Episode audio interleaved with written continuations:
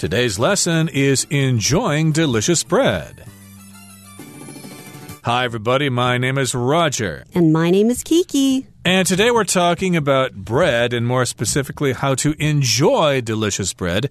I guess there are good kinds of bread and bad kinds of bread. Are you a bread lover, Kiki? Roger, I gotta tell you, I am a bread fanatic. My dad actually calls me a breadhead because whenever I see a loaf of bread, I just can't control myself. I would finish a whole loaf by myself. Wow. That's a great love of bread. For me, bread was just there. We used it to make sandwiches and stuff like that. I grew up in the country, so we just had basic white bread. But in any case, bread has become quite popular. And of course, people in Taiwan love their bread as well. And today we've got a conversation between Ned and Mandy. And Mandy has just gone shopping for some bread. So let's find out what she bought. Let's listen to today's conversation and we'll come back to discuss it. Enjoying delicious bread. A bag full of bread. Ned is reading a book when his roommate Mandy comes home carrying a shopping bag. Hi, Mandy. What's in the bag? Let's see. I've got a baguette, a couple of bagels, a croissant, some banana bread, and a loaf of ciabatta bread. Wow, that's a lot of bread. Why did you buy such an abundant supply? You know that new bakery down the street? They're having a special sale. Everything's 40% off. That's quite a bargain. No kidding. And apparently their sales tactic worked because I got the urge to try quite a few of their offerings. Well, they certainly look tasty. Are these your favorite kinds of bread? Yeah, basically. Ciabatta with olive oil is hard to beat, for example. How about you? Oh, I love all of these too. But I'm even more partial to some traditional Taiwanese breads. Like what? Hmm, pineapple buns, scallion bread, and pork floss buns, just to name a few.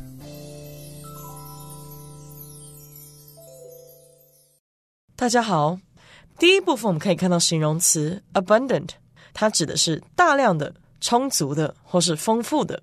例如，Toby found a hidden lake where fish were abundant。 Toby 发现一座隐秘的湖，里面有很多鱼。或者，The supermarket offers an abundant selection。那家超市供应丰富的商品选择。另外，补充这个字的同义形容词 ample，a m p l e，ample。例如，The restaurant has ample space for large parties。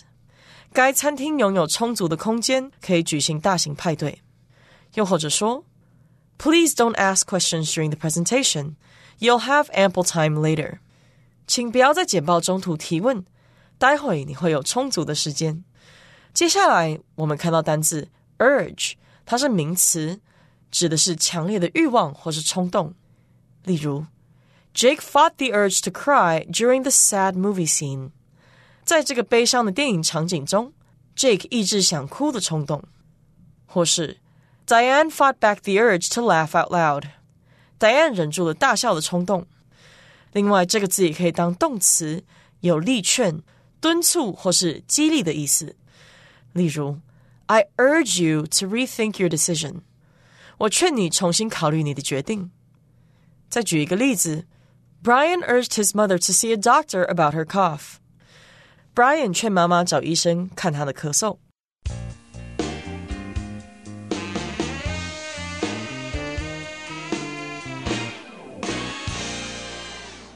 Okay, so again, we're talking about enjoying delicious bread. And this is part one a bag full of bread. Before we continue, I must mention that the word bread is a non count noun, even though you can count a loaf of bread or a roll or something like that. But bread in general is a non count noun. How much bread did you eat, for example? Oh, I had three slices of bread. So let's take a look at part one a bag full of bread. Ned is reading a book when his roommate Mandy comes home carrying a shopping bag. So Ned is at home waiting for his roommate to come home. Mandy comes home and Ned asks, Hi, Mandy. What's in the bag? What's in the bag indeed? So, of course, she has come back with a shopping bag. So, Ned wants to know what is inside the bag, and Mandy is unloading the bag. And she says, Well, let's see. I've got a baguette, a couple of bagels, a croissant, some banana bread, and a loaf of ciabatta bread. These are different kinds of bread here. I know what a baguette is. That's kind of like a long piece of French bread. And a bagel, of course, is kind of like a hard donut. And a croissant is a piece of bread that's kind of soft and flaky, and it's in the shape of animal horns or something like that. And banana bread, I know what that is, but uh, I'm not quite sure what ciabatta bread is. If you're a bread head, Kiki, maybe you can tell me what this is. Well, ciabatta bread is actually one of my favorite kinds of bread because it's very versatile because you can slice it up and just dip it with red wine vinegar and olive oil. Usually they come in little rectangles. Okay. So they're the equivalent of the French baguette to the Italians. Okay. So the ciabatta bread is kind of a daily bread for them. And with the shape of this rectangular bread, you can actually cut it in half and people would make sandwiches out of it. You can put whatever you want, deli meats, cheese, or sometimes what I like to do if I'm late in the evening and I'm kind of hungry, I would just cut it up and maybe put some Nutella on it. Hmm, I'm not sure about the Nutella. I don't know if I've ever had that before, but of course you can put jam on it, maybe a piece of cheese, and as Kiki said, you can make it into a sandwich. And these are specialty kinds of bread that you can buy in special kinds of bakeries. I don't think you would find this at your local bakery in your neighborhood, but if you live in a big city like uh, Taipei, Kaohsiung, or Taichung, or whatever, you can probably find some specialty bakeries that sell these types of bread. And Ned says, Wow, that's a lot of bread. You bought a lot of bread there. Why did you buy such an abundant supply? So here, abundant just means a large amount of something. Yeah, what's the deal? What gives? Why are you buying so much bread? So Mandy answers Ned, You know that new bakery down the street? So where they lived, a new bakery opened, a new bread shop opened up. So they're having a sale, a special sale, and everything is 40% off. So if I buy a loaf of bread that costs $100, I only have to pay $60 on that day. Or some other special sales may include buy one, get one free. So for a breadhead, that's really appealing. And I think for a lot of people that really love bread, the moment you walk into a bakery, you just nonstop, you just grab everything that looks so delicious to you. So that must have been what Mandy was thinking of, especially when they were having a special sale. Indeed, so she's excited about that, and Ned is excited about that too. I did want to mention the word sale. They're having a sale. That word sounds very similar to the verb to sell. Okay, to sell, that's the verb. They sell things at special prices at sales, so be careful about the pronunciation of those vowels there sell and sale. And yes, indeed, everything's 40% off at the new bakery down the street.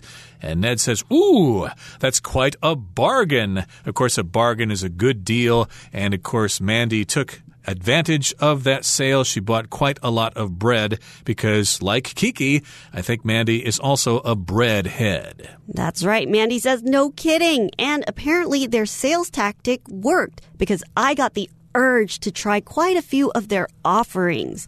Okay, so their offerings in this sense is that they were offering a lot of different types of bread and because there was 40% off, so she really took advantage of this sale, okay, this price cut, okay? So she got the urge to want to buy the different types of bread that are on sale. Indeed. So here we have the word urge, which means a desire. You really want to do something. And if you have the urge to do something, then you really want to do that thing. Maybe first thing in the morning, you have an urge to drink a cup of coffee or something like that. Or if you're a smoker, maybe you have the urge to smoke a cigarette or something. We don't advise you to do that, of course. But yes, indeed, we have all sorts of urges, desires to do something.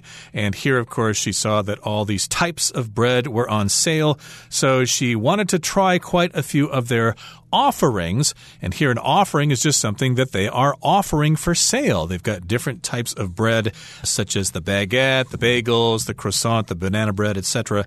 Those are some examples of their offerings. I did want to mention that when I see the word offering, it reminds me of when I went to church when I was a kid. They passed around a tray during a certain uh, time of the service, and you had to make an offering to the church. You had some money inside an envelope, and you put it in their little tray to help finance the church. They probably still do that. I don't know because I haven't been to church in many years. Okay, and just to point out that at the beginning of the sentence, when Mandy says no kidding, usually this is a way to describe that you really agree with the statement that somebody just mentioned. Okay, so no kidding is, oh, in a way, I really agree with what you said. You're kind of emphasizing that you're not joking about, you know, you're pretty serious about what you said, and I really agree with what you said. Right. There are different ways to really agree with what someone said. You could say, no kidding, you bet, right on, you said it, etc. Those are different ways to agree with the other person. And indeed, she was quite excited to buy those different kinds of bread. She had the urge to try some of their offerings. And Ned says, well, they certainly look tasty. Tasty just means they're probably delicious. They look like they would be delicious. And then Ned has a question Are these your favorite kinds of bread? Are these your favorite, or do you like other kinds of bread? Maybe they were sold out or something. Well, Mandy says basically, I mean, we saw her bring in a whole bag of bread, okay? So she basically bought everything that could be sold in the bakery, okay? But she says that ciabatta with olive oil is hard to beat, for example. How about you? So this is showing that she really likes ciabatta bread and something as simple as just dipping ciabatta bread with olive oil is very yummy, hard to beat, okay? Hard to beat is you can't find anything that's better than this or it's really hard to find something else that can be better than this. Exactly. If you're looking for an exciting nighttime activity, for example, singing karaoke is hard to beat. It's a lot of fun. It's enjoyable. So, indeed, that's how she's describing this ciabatta bread. Oh, it is so fun. It is such a wonderful experience to eat this bread with olive oil. It's really hard to beat. And then she asks Ned, How about you? Do you like these types of bread too? And and Ned says, Oh, I love all of these too, but I'm even more partial to some traditional Taiwanese breads. So if you're partial to something, that means you prefer that, you would rather have that than something else. Yes, I like those types of bread that you bought, but there, of course, are lots of different kinds of bread available here in good old Taiwan, and I kind of prefer those. I'm partial to traditional Taiwanese breads. And here, bread, of course, is adding an S to it, so that makes it countable. But if you're talking about different kinds of bread, then you can get away with using this as a countable noun. Okay, and Mandy, she wants to know what types of Taiwanese bread Ned likes. So she asks, like what? And Ned gives some examples of local types of bread, and he lists pineapple buns, scallion bread, and pork floss buns, just to name a few. If you say this just to name a few, that means I've given you a couple of examples, but there are many more that we could talk about. Okay, that brings us to the end of part one in today's lesson. Let's move on now to part two baking your own bread. Let's listen to Ned and Mandy's continuing conversation. Baking your own bread. After trying some of Mandy's purchases, Ned and Mandy continue their discussion. Thanks for the bagel. It really hit the spot. You're welcome. And yeah, I think I'll be shopping at that bakery often. Me too, although I do like to limit my consumption of store bought bread to some degree. Really? Why is that? Mainly because I don't know exactly what ingredients they're using. And some places use too much sugar and butter or just use low quality ingredients. Yeah, you're probably right. Don't get me wrong, these seem like high quality goodies, but I still prefer to know exactly what I'm eating. Is that why you make your own meals so consistently? It's definitely a big motivation for it.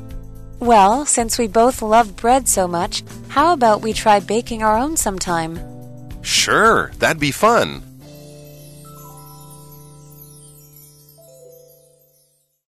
第二部分我们看到副词 consistently，它的意思是持续的、 始终如一的或是一贯的。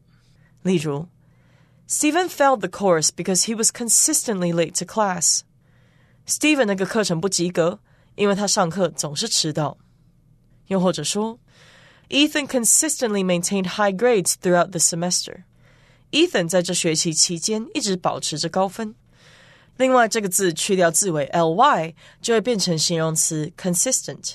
例如，With consistent practice, you'll be surprised how fast your violin playing will improve. 持续练习的话，你会惊讶你的小提琴演奏进步的多快。再举一个例子 ，Jan's description of the night's events is consistent with her husband's. Jan 对于当晚事件的描述与她先生的一致。最后，我们看到单字 motivation，它是名词，意思是动力、诱因或是动机。举例来说，Jenny is smart, but she doesn't have enough motivation. Jenny 很聪明，但她做事动力不足。又或者是 ，The case puzzled the police because there seemed to be no clear motivation for the crime. 该起案件让警方感到困惑，因为似乎没有明确的犯罪动机。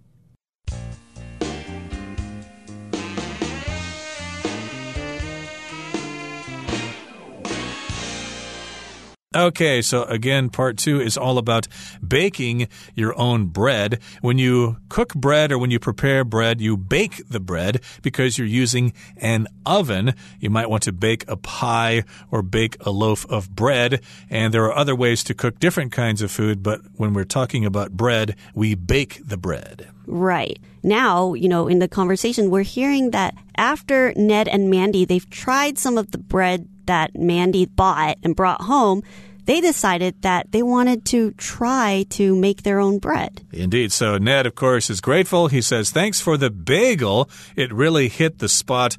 Bagels are pretty cool because they come in all sorts of different flavors, and you can put jam on them or cream cheese or whatever. So, of course, he really enjoyed the bagel that Mandy offered him. He says, It really hit the spot. Uh, we say that sometimes when we describe food as being very tasty. Ooh, it hit the spot. I remember having a bowl of spicy hot noodles in Kunming many years ago, and I thought, ooh, it really hit the spot. That was so tasty. Or, you know, I'm so hungry right now, and just a little pork bun really hits the spot. Mm -hmm. You could also say it did the trick, which means it's just what I wanted, it's just what the doctor ordered. I really needed to have that. It was so tasty. And then Mandy says, Well, you're welcome, no problem. And yeah, I think I'll be shopping at that bakery often. So they had a sale there. Of course, later on, they won't have a sale, but she's still willing to go down there to buy their bread items because they are oh so tasty. They really hit the spot. Right. And Ned says, Me too. Although I do like to limit my consumption of store bought bread to some degree. So Ned agrees that they can go to that bakery more often, but he really wants to limit. He doesn't want to have store bought bread that often. So limit my consumption is to limit the amount that you eat or you drink of something. Okay. So you don't want to have too much of something. It could be liquids. It could be food. So he really doesn't want to have too much store bought stuff. So store bought is things that are prepared in a factory or prepared in a industrial kitchen and then put into stores for sale. So sometimes this might include various chemicals to try to keep the food fresher for longer. So sometimes people they don't really want to buy a lot of store bought food. This does happen sometimes of course if you eat out you never really know what kinds of ingredients they're using or what kind of oil they're using. So he likes to limit his consumption or his eating of bread that is bought in an actual bakery because he's not really sure about the ingredients, what he says later. And uh, to some degree just means to a certain extent. I don't like to do it too much, basically. And Mandy says, Really? Why is that? What are your reasons for limiting your consumption of store bought bread? And he says, Well, it's mainly because I don't know exactly what ingredients they're using. And of course, ingredients are the parts of something that make up a whole. For bread, those ingredients would include what? Flour and yeast, salt, sugar, things like that. Right. And Ned goes on to say some places they use too much sugar and butter or just use low quality ingredients. So my sister, she's a baker. So she was explaining to me that nowadays certain types of flour, they're not prepared well. So the gluten content in it, it's not processed properly. So for a lot of people, they might get sick. Their tummy might get really bloated after they eat certain types of bread. So this is what Ned is concerned about because it might be low quality. The ingredient, the type of flour that they used, it might be low quality. And low quality just means that maybe it's not very good. The standard that they check the flour or the standard that they produce the flour is not very good or the control of it isn't very highly inspected. So these might be low quality ingredients. Yeah, the bakery might think, oh, nobody's going to know the difference. We're going to use this low quality flour or this low quality oil. Nobody will be able to tell, and we can sell it at a better profit. And Mandy says, well, you're probably right. And Ned says, don't get me wrong. These seem like high quality goodies. So don't get me wrong. That's when you want to make sure the other person is not misunderstanding you. She might think that he's saying that the bread items she bought were bad for her or him. But she said, well, don't get me wrong. That's not what I'm saying. These seem pretty high quality. Goodies, of course, are good things to eat. And he goes on to say, but I still prefer to know exactly what I'm eating. And Mandy says, is that why you make your own meals so consistently?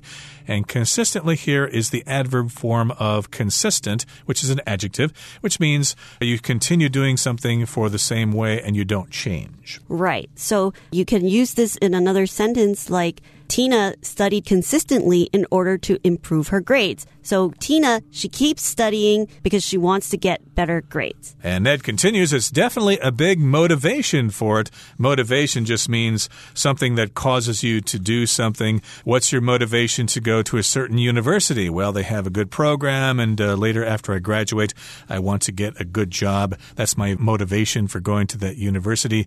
And Mandy says, well, since we both love bread so much, how about about we try baking our own sometime? That does sound like a good suggestion to try to do it yourself. And Ned says, sure, that'd be fun, or that would be fun. So in the future, I guess they're going to try to bake some bread together. Okay, that brings us to the end of our discussion for today. Here comes Hanny.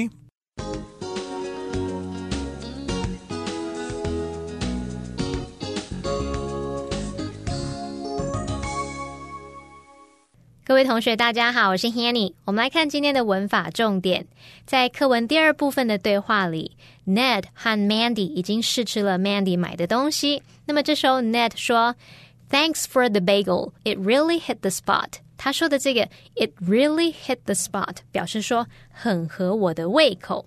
好，我们知道说动词 hit 它有击或是打的意思。那么 spot 就是点，刚好打在某个点上，就表示恰到好处、正中下怀、正中要点的那种意思。我们常常就用 hit the spot 来描述美食，它是令人心满意足的，正合某人的胃口，可以带来大大的满足。举例来说，On a hot day like this。And ice cream would really hit the spot。像这样的大热天，来一支冰淇淋绝对令人心满意足。好，那我们也来学习几个跟 spot 相关的用语。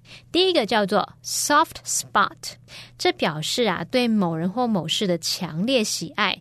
那常常会用单数 have a soft spot。For 加上人或事物，这就好像说你心里有一部分是软软的，然后对这个某人或某事物会特别心软。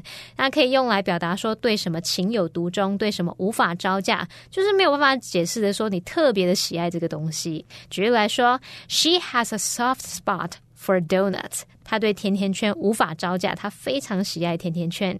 好，第二个补充的用语是 blind spot，表示盲点，它可以指视线的死角，也可以用来描述某人看不到自己的缺点，或者是察觉不到某事情或某个问题。像 most parents have a blind spot。When it comes to their children，说到孩子，大部分的爸妈都会有盲点。好，那么再来第三个补充的是 sweet spot，它原本是指这个球杆啊、球拍或是球棒上面最有效的击球点。像在打高尔夫球、打网球、打棒球的时候，大家都会希望球呢是打在最佳击球位置，那个位置呢就是 sweet spot。这个用语就是用来比喻说最有效的点、最有效的位置、最佳时间点。那有时候也会有人把它翻译成甜蜜点的意思。好，举例来说，Richard has found the sweet spot for his work-life balance。Richard 已经找到他工作与生活的最佳平衡点，找到那个甜蜜点了。好，那么第四个补充的是 on the spot 这个副词片语，它可以表达立刻、立即。意思就会相当于 immediately。那么它也可以指事情发生的当场现场，像 he was fired on the spot，他当场就被炒鱿鱼被开除了。好，那么以上的今天重点整理，我们回顾今天单词吧。Abundant. The good weather resulted in an abundant crop this year. Urge. The call of a wolf in the distance filled Spencer with the urge to run. Offering. The Italian restaurant has some delicious pasta offerings. Partial. Unlike many cats, Marcia's cat is not partial to milk. Consumption. The doctor said Daniel's sugar consumption is too high. Consistently. Tina studied consistently in order to improve her grades. Motivation. The desire to make lots of money was Martha's only motivation for taking the job.